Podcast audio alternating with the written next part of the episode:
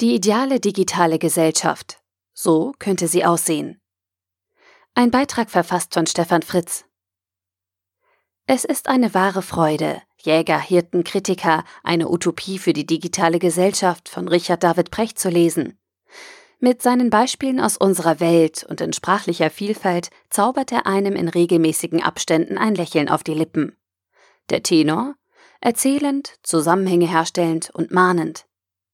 Trotz aller Gefahren, die Precht in unserer Welt sieht, zieht er schlussendlich ein optimistisches Fazit, das uns alle ermuntern soll.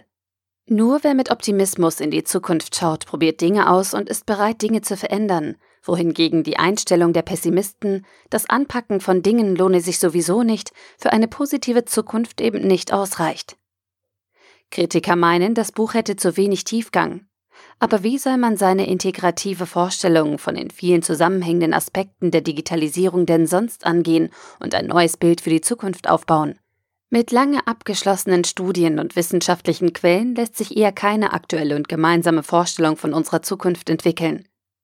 Die Bereiche, die Precht zu einem neuen Ganzen zusammenzufügen versucht, sind vielfältig.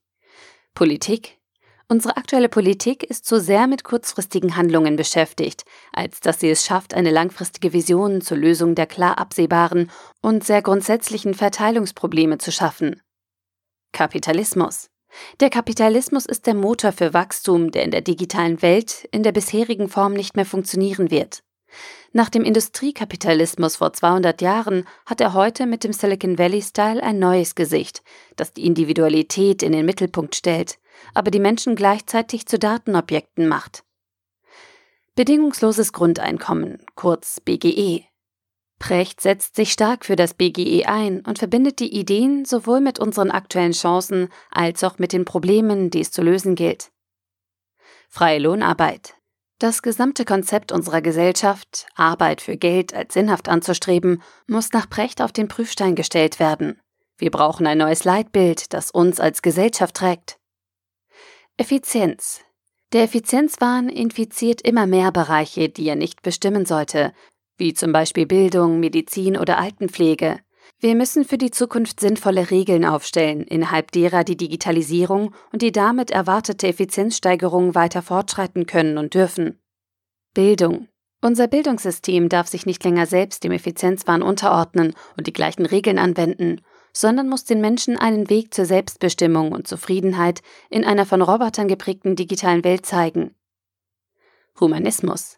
Autonomie ist das, was wir uns als Menschen erhalten müssen, damit wir als Individuum und Gesellschaft eine Perspektive in der digitalen Welt haben. Dazu müssen wir entscheiden, wo wir die Möglichkeiten im Bereich digitale Technologie beschränken und regeln wollen. Aus einer Dystopie in Form eines fiktiven Ausflugs in die zukünftige digitale Welt baut Precht eine Sammlung von Themen auf, über die wir als Menschen diskutieren sollten, um eine neue positive Zukunft mit digitaler Technologie zu schaffen. So entsteht zwar noch keine klare und ausgereifte Vision unserer digitalen Gesellschaft von morgen, dennoch erschafft Precht ein Bild von Handlungsfeldern, um die wir uns hier und jetzt kümmern sollten, damit wir ein menschliches Morgen in einer digitalen Welt ermöglichen können. Es ist ein erster Entwurf für eine neue, zweite digitale Aufklärung, die ein Selbstverständnis von uns als Individuum entwickelt und uns damit einen Rahmen für eine zukünftige Gesellschaft bietet. Ein Buch, das man definitiv dabei haben sollte, wenn man zum Nachdenken auf eine einsame Insel reist oder auch einfach nur Urlaub macht. Richard David Precht Jäger, Hirten, Kritiker, eine Utopie für die digitale Gesellschaft. Erschien im Goldmann Verlag 288 Seiten für 20 Euro oder als Kindle-Ausgabe für 15,99 Euro. Der Artikel wurde gesprochen von Priya, Vorleserin bei Narando.